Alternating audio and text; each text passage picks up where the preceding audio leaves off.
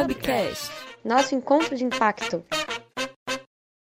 Olá, ouvintes! Estamos em mais uma edição do Hubcast, nosso encontro de impacto. Eu sou a Juliana Simões, gestora de comunicação do Impact Hub Brasília, e quero desejar as boas-vindas para mais um bate-papo. Nesse episódio, a gente vai falar sobre comunicação e impacto, e a gente está contando com uma presença de convidados incríveis, que é o Flávio Rezende, da Proativa Comunicação, e o Ivan, da Alpa Jornalismo de Impacto. Queria desejar as boas-vindas e agradecer a presença de vocês aqui nessa conversa com a gente.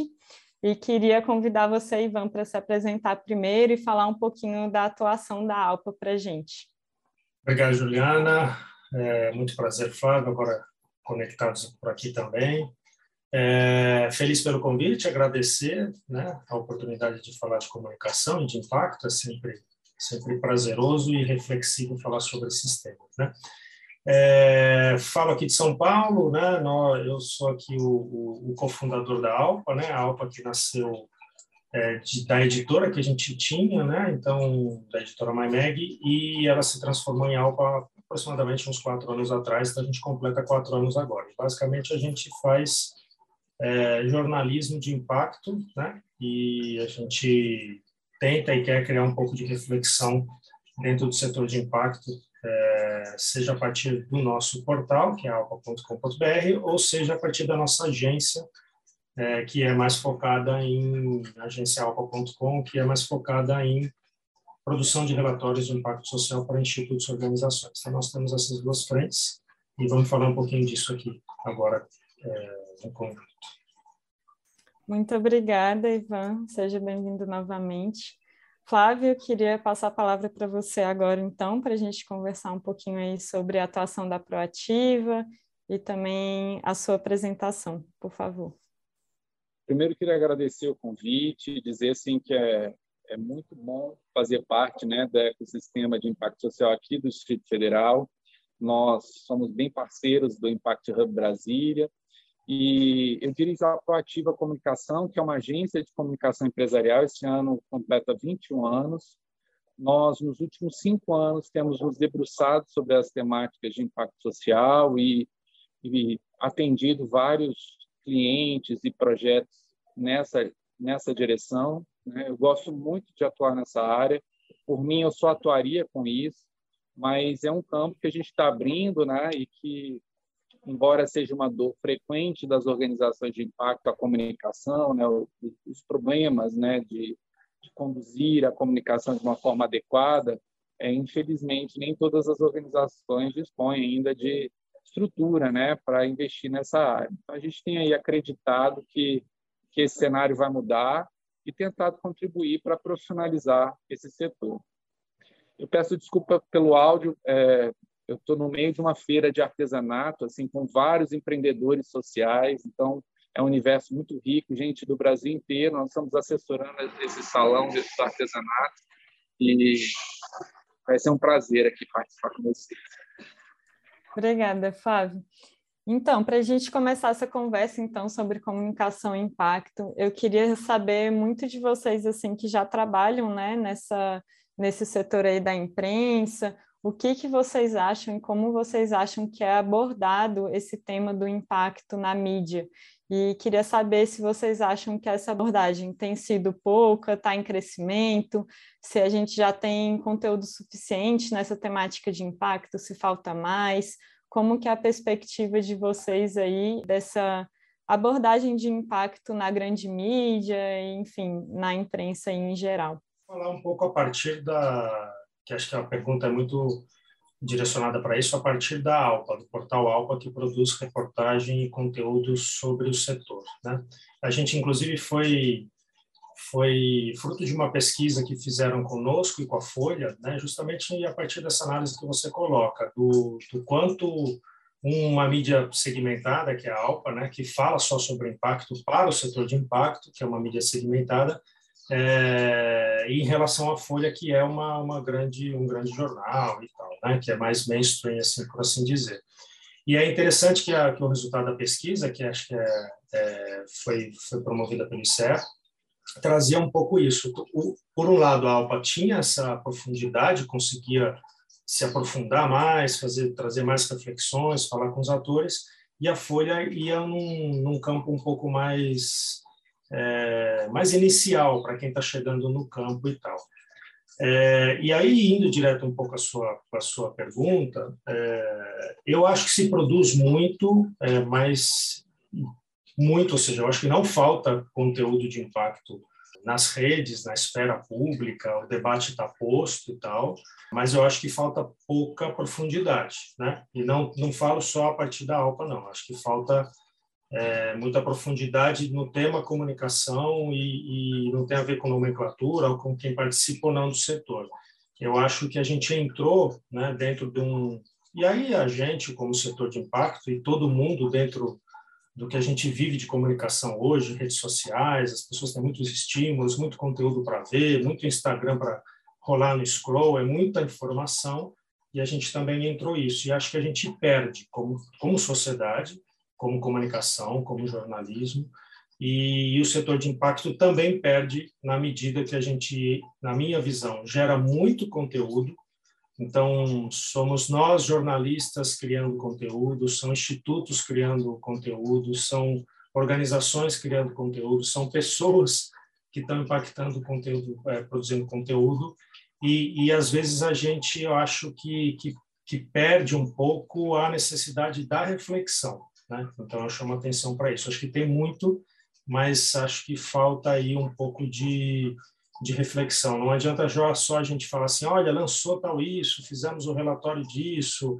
estamos fazendo isso, olha, eu estou aqui, puxa, cresci tanto, o impacto é tanto e tal, se a gente não, não sabe os valores que a gente tem que colocar, que é transformar o mundo, basicamente. Então, na verdade, é simples, né? E a gente acho que falta um pouco mais de, de profundidade. Cai um pouco no greenwashing, no social washing, que a gente acho que vai abordar um pouco mais para frente, mas essa é a minha visão. Acho que a gente produz muito é, e, e, falta um pouco mais de profundidade nessa reflexão, é, na minha visão, e na, na grande mídia também. Né? Você, Flávio, o que, que você acha aí sobre esse assunto, dessa abordagem nas grandes mídias, dessa bolha do ecossistema que a gente falou um pouco aqui, que a gente está, que acaba que só quem está dentro do ecossistema mesmo e já está atuando há mais um tempo aprofunda mais um pouco? Como você vê essa questão? Eu vejo, eu concordo é, com colegas sobre a profundidade. Realmente a abordagem é, tem sido né, muito rasa e vejo que ainda tem muito espaço a ser explorado. Assim, são poucos os veículos que têm editoria, editorias né, de impacto social, têm espaços fixos para tratar desse tema. É, eu acho que a grande mídia ainda não acordou para essa necessidade, ainda a, a cobertura desse tipo de de assunto tem sido é, crescente, tem crescido, mas ainda é, é esporádica, não tem uma periodicidade definida, não tem é, jornalistas especializados ainda sobre essa temática. Então, eu penso que tem um campo aí longo para grande para crescer, né, para especializar e para verticalizar as discussões. Eu acho que é isso que a sociedade precisa, né? Compreender melhor é, e, e, se engajar também em, iniciativas e, e, e, organizações que buscam né, essa, essa direção. Nessa perspectiva né, de falar que a gente está nessa bolha um pouco do ecossistema de impacto e que esse aprofundamento né, dos conceitos de negócios de impacto, que são negócios que visam o lucro ao mesmo tempo que tem na sua essência é, a geração desse impacto né, social, socioambiental, está no setor 2,5, né, que é o que a gente chama.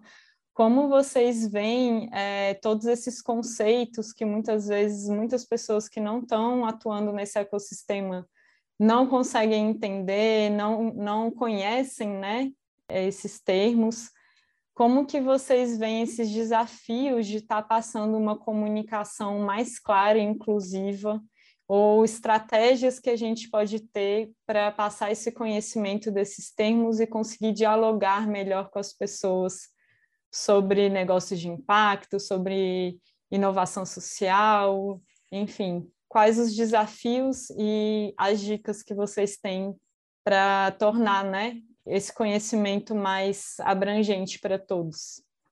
É legal a sua pergunta, Ju, porque assim eu, eu acho que é, o desafio, pegando um pouco um gancho aqui que o, que o Flávio falou, acho que os jornalistas, né, a gente até aqui na Alpa tem um pouco é, um curso que a gente está elaborando para fazer um pouco de curso para falar com jornalistas como se como se falar sobre o setor de impacto e tal. E a gente tem uma redação que as pessoas, os jornalistas vêm, né?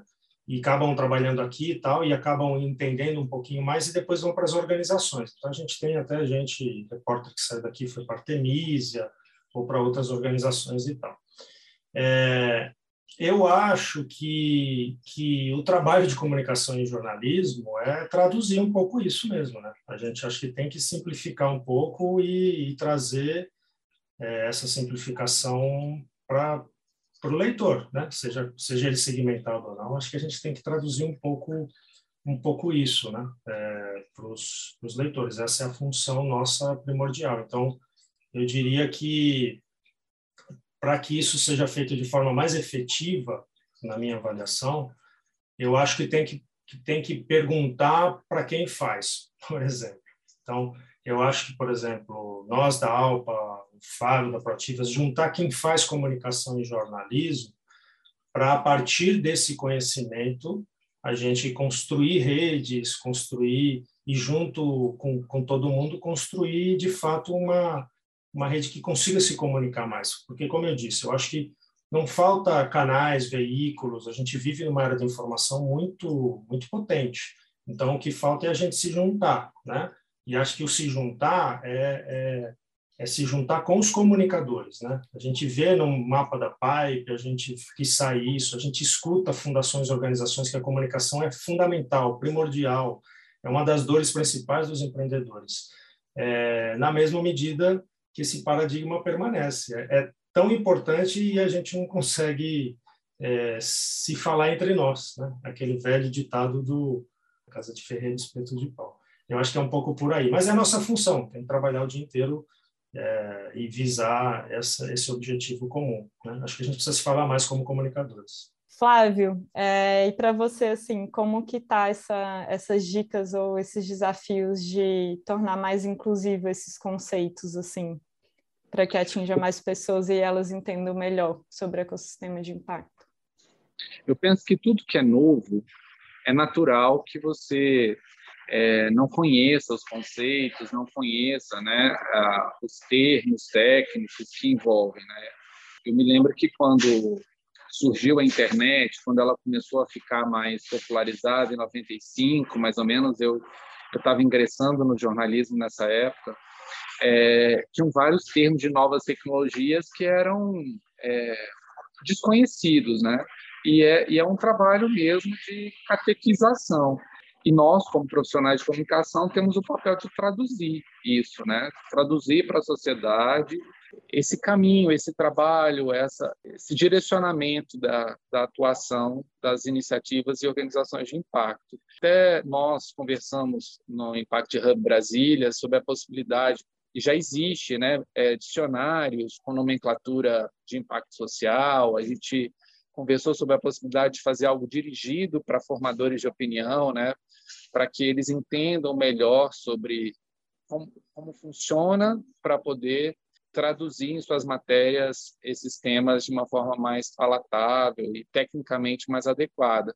Então, eu vejo que é, é um processo né, que está em curso e a tendência é que daqui a pouco esses termos fiquem mais é, conhecidos, mais é, entendidos pela, pela sociedade, através do nosso próprio trabalho de comunicação, né? seja na, na própria mídia, seja nas redes sociais, seja é, nos conteúdos que nós é, que atuamos com isso venhamos a produzir.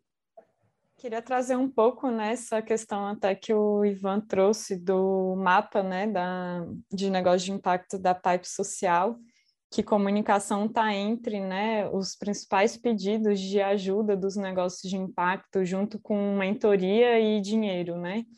Então, dentro dessas dores, assim, a gente vê muito que às vezes os negócios de impacto, por estarem iniciando o empreendimento, eles não têm um orçamento específico para investir em comunicação profissional, né?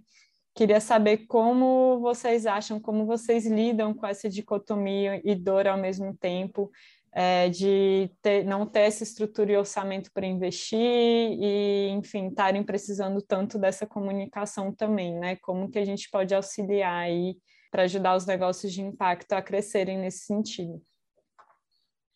É, eu acho que é legítimo todos os empreendedores, todos os atores agirem em comunicação. Eu não acho que é um é uma, algo que só nós, comunicadores tecnicamente formados, eh, temos essa legitimidade. Acho que todo mundo tem essa legitimidade, todo mundo nasce comunicador. Né? O que nós temos são técnicas que ajudam a potencializar essa informação.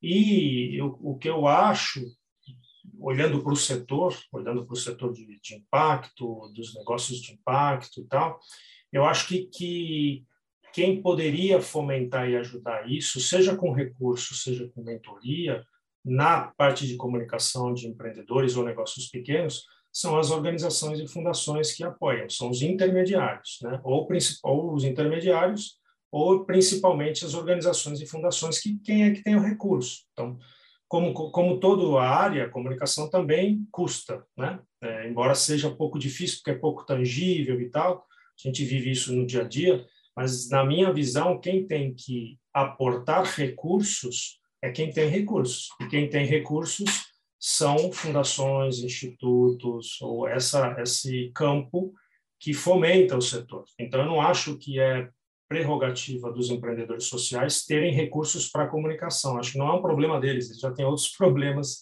é, muitos. Então, eu acho que eles podem e têm legitimidade, por exemplo, um negócio de mulher periférica aqui da, da, da, da Zona Leste de São Paulo, pode e deve se comunicar, porque é a partir da, da vivência deles, eles que têm que fazer isso mesmo, é a voz deles, é a narrativa deles, não sou eu que vou determinar isso. Mas eu acho que eu posso apoiar como jornalista ou comunicador e é, sendo apoiado por quem tem recursos, porque o modelo de negócio de comunicação e jornalismo não se sustenta e não se sustentará. Isso é uma também é outra prerrogativa. Não tem é, ou você tem outro outro é, financiamento para você manter isso, ou as pessoas não ninguém paga para ler algo, né? né? Ninguém paga para ler conteúdo. Conteúdo é grátis. Então não, não, não quer dizer de boa qualidade como a gente falou lá no começo, né? Da, da do raso. Mas concluindo é um pouco isso. Acho que todo mundo tem legitimidade empreendedor, tem essa dor, é uma necessidade, está aí posto, todo mundo fala disso, e eu acho que a gente precisava sentar numa mesma mesa, é, quem tem recursos, quem faz isso dia a dia, e depois organizar uma rede de fato consistente para apoiar esses empreendedores. Aí sim, com certeza, a gente conseguiria apoiar mais quem está na base e aliviar um pouco essa dor da comunicação. Com certeza. Flávio, qual a sua perspectiva sobre isso aí para trazer para gente? Bem, eu, eu, acho que essa questão da comunicação, dessa dor, né, de, de cada vez mais precisar da comunicação e não ter recurso para investir nisso, é uma dor não só do ecossistema de impacto, mas do micro, do pequeno empresário. Né? A, gente, a gente vê que cada vez mais o empresário ele tenta é, descobrir como funciona, né? É, tenta é, usar as redes sociais para alavancar os seus negócios e alguns é, e é muito difícil você conciliar é, o negócio em si, o planejamento, a execução e a comunicação, né? É, penso que para nós profissionais que atuamos com isso é um cenário adverso que a gente precisa lidar. Lá na Proativa, nós temos um projeto que chama Proativos do Bem, em que a gente adota algumas organizações ao longo do ano, oferecendo serviços de orientação, consultoria, mentoria, direcionamento de comunicação, para que eles consigam, de alguma forma, caminhar. Né?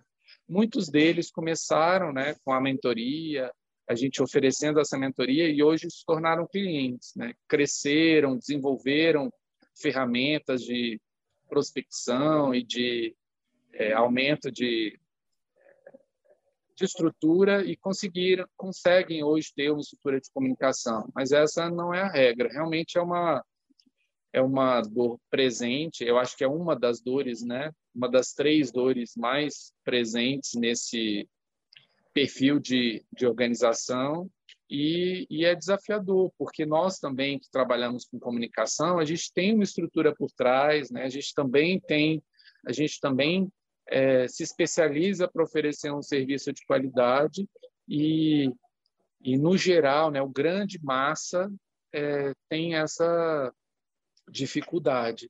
Mas é como o Ivan comentou, né, tem as fundações, as organizações é, que, que investem em comunicação e que, que são né, o nosso foco aí de é, para manter os nossos negócios de pé.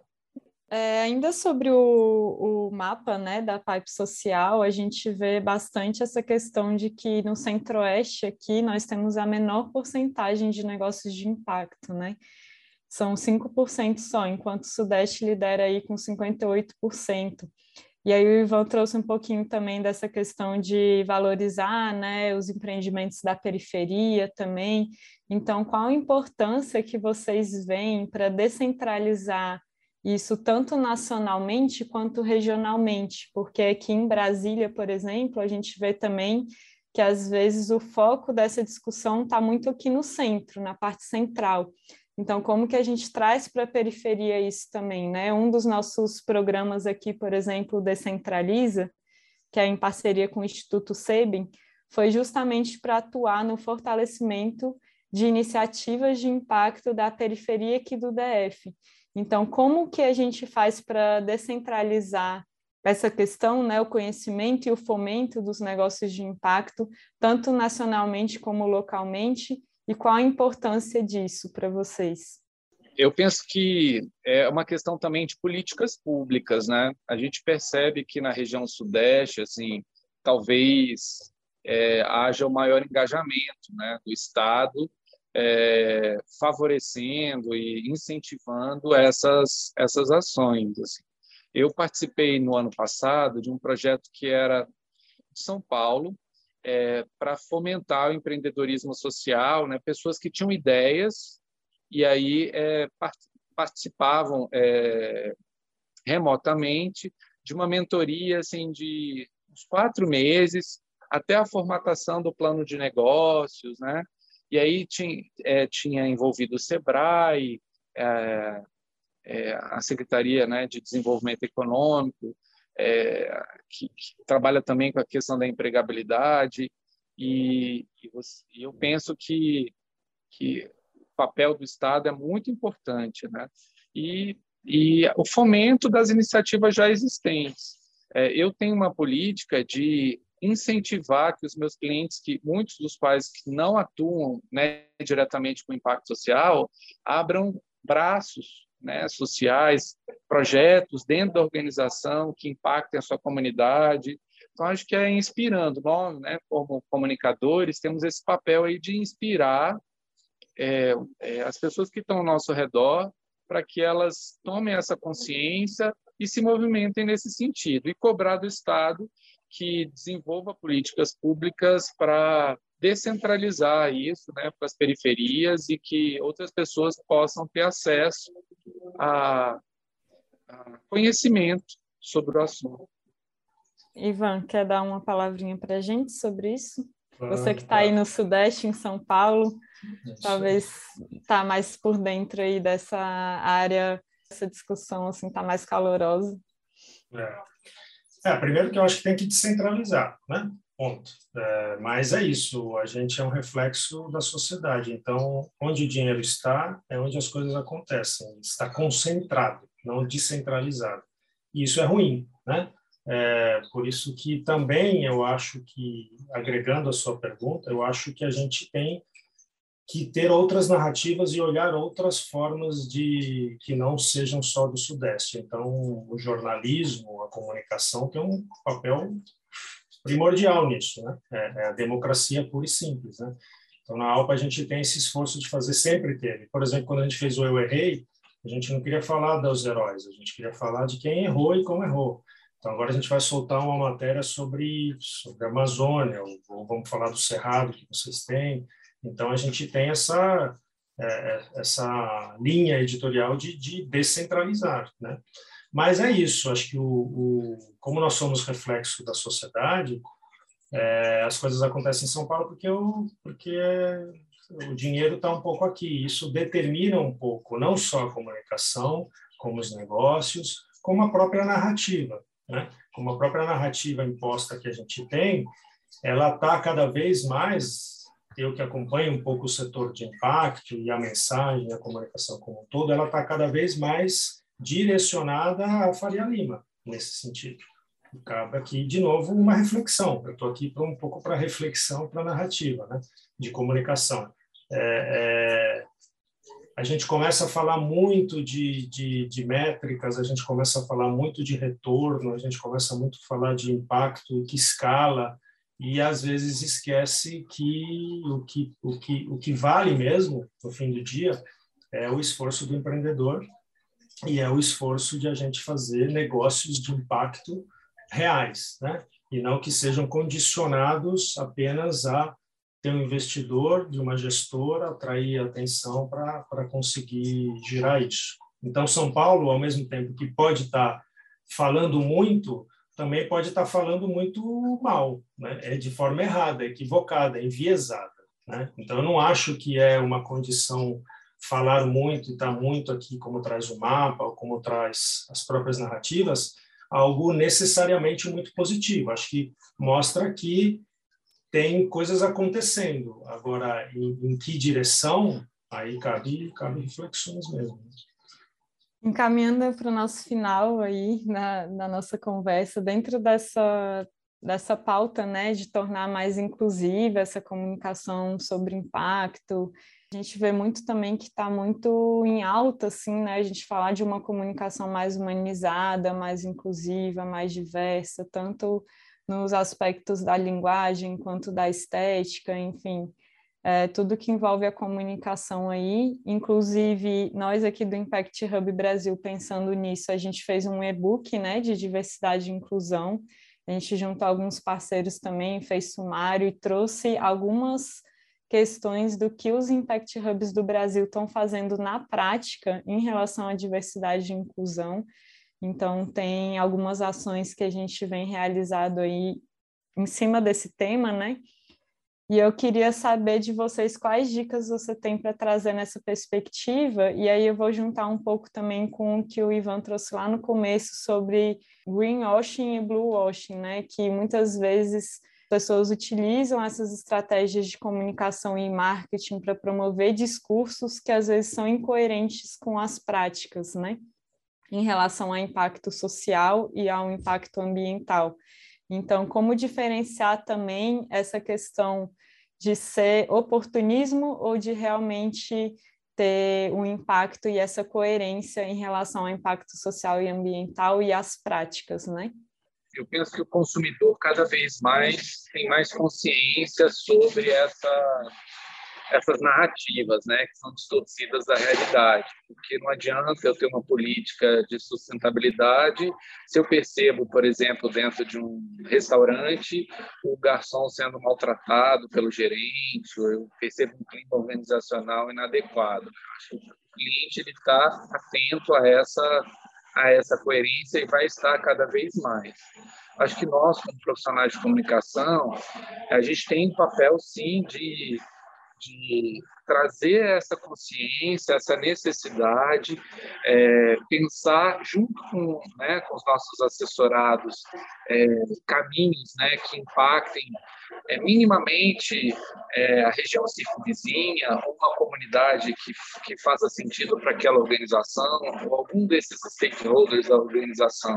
Eu penso que é, a gente está no momento oportuno, acho que o mundo nunca precisou tanto de iniciativas é, que olhem para essa mudança, para essa transformação de olhar. Né? Eu acho que a Terra ela já, tá, é, já passou do, do, nível de suportar né? essa pressão é, em todos os aspectos e, e, do ponto de vista relacional também. Eu acho que a gente nunca viveu é, um mundo em que as relações estão tão é, é, são tão desrespeitadas, né, que existem tantas tanta pressão para que de transformação para mudar efetivamente. Então eu penso que o nosso papel comunicador é de inspirar e trazer luz a essas a essas necessidades, né, essas áreas que muitas vezes estão perto né, das empresas, das pessoas e elas não percebem.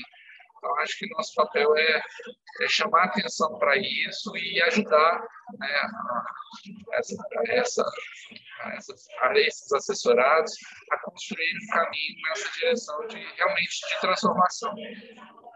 Ah, complementando um pouco o que o Flávio coloca, eu acho que sempre parte de dentro de casa, atitude, né? Então a gente precisa ter isso dentro de casa, né? Antes de SG ou qualquer coisa, a gente precisa ter diversidade, né? E inclusão na nossa prática, né?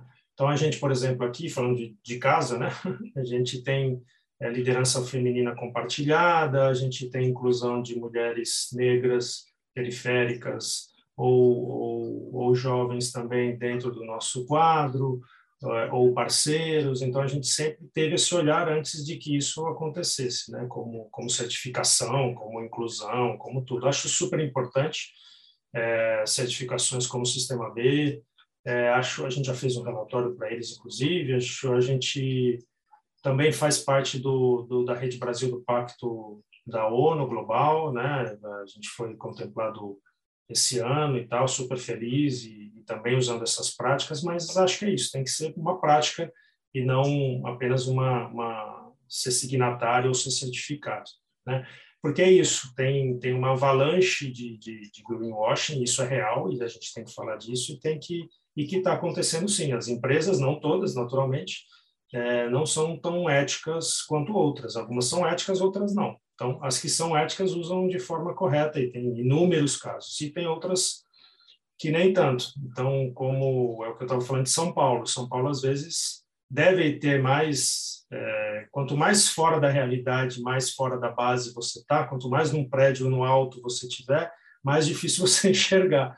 Então, São Paulo também pode ter esses problemas, né, quando tem esse eixo. E, e acho que no, no social washing, no greenwashing, ou que, ou que o próprio SG, a sigla SG, é, a gente tem que ter cuidado com isso. Quando a gente faz publicações para gestoras, a gente a gente entende o que, que é o investimento de impacto ou o que, que é o investimento de SG. São coisas diferentes, né? Então, que às vezes a gente tem que que ter mais, mais a noção. Mas, de novo, temos que ter diversidade. Para mim, outra vez eu, eu falei, isso num outro papo que a gente teve com o ICE, sobre inclusão. Meu sonho é isso, que tenham mais mulheres, mais pretos, mais indígenas, liderando, né? De novo, eu e Flávio que somos dois homens brancos. Isso tem que mudar, né? A gente precisa mudar um pouquinho isso e parte da gente e parte também de deixar ocupar esses espaços pelas é, por mulheres, por pretos, por gente que não teve esse, essa oportunidade de acesso. A gente tem que, que dar esse espaço, né? É, acho que é um pouco isso. Queria imensamente agradecer a disponibilidade e a presença de vocês. Foi um bate-papo super rico, muito bom conversar com vocês sobre comunicação e impacto aí, e essas diversas abordagens que a gente trouxe. Eu queria dar esse espaço para vocês se despedirem também, se quiserem divulgar alguma coisa, falar as redes sociais onde as pessoas podem encontrar a Proativa, a Alpa, encontrar vocês. Então, vou deixar esse espaço aberto aí para vocês. Muito obrigada. Eu agradeço a, convite, essa oportunidade. É, nós somos disponíveis, nós atuamos em Brasília, né? É, nós estamos sediados em Brasília, mas atuamos no Brasil inteiro, especialmente na região centro-oeste. O site da Proativa é proativacomunicação.com.br. Vocês encontram a gente pelas redes sociais também, Proativa C. É, muito obrigado, obrigado, Ivan. Espero é, estar com vocês em, em novas discussões para a gente aprofundar esse, esse tema né, que é tão é instigante. Agradecer também ao Impact Hub Brasília e a, a, rede toda de vocês, que vocês são incríveis e tal. Agradecer o papo aqui com o Flávio também. É, muito boa troca sempre. É, a Alpa é, tem duas frentes, como eu coloquei, pode, pode a gente tem conteúdos sendo colocados em alpa.com.br. A gente vai entrar em outra dinâmica agora, vamos tratar sempre temas especiais. O próximo tema é Amazônia, depois saúde mental e por aí vai. Vão ter conteúdos interessantes. Mas eu também coloco aqui é, a agência Alpa, que nasceu esse ano, justamente porque a gente estava com muita demanda de relatório, publicação. Então, a gente tem agência.alpa.com.br, onde institutos e fundações podem também acessar a nossa redação para fazer os seus, as suas publicações, a sua comunicação especializada em impacto. Agradecer, valeu pelo papo, boa, boa manhã, e é isso, seguimos juntos. Muito obrigada, gente. Seguimos juntos aí falando sobre ecossistemas de impacto e fortalecendo essas conexões aí. Muito obrigada.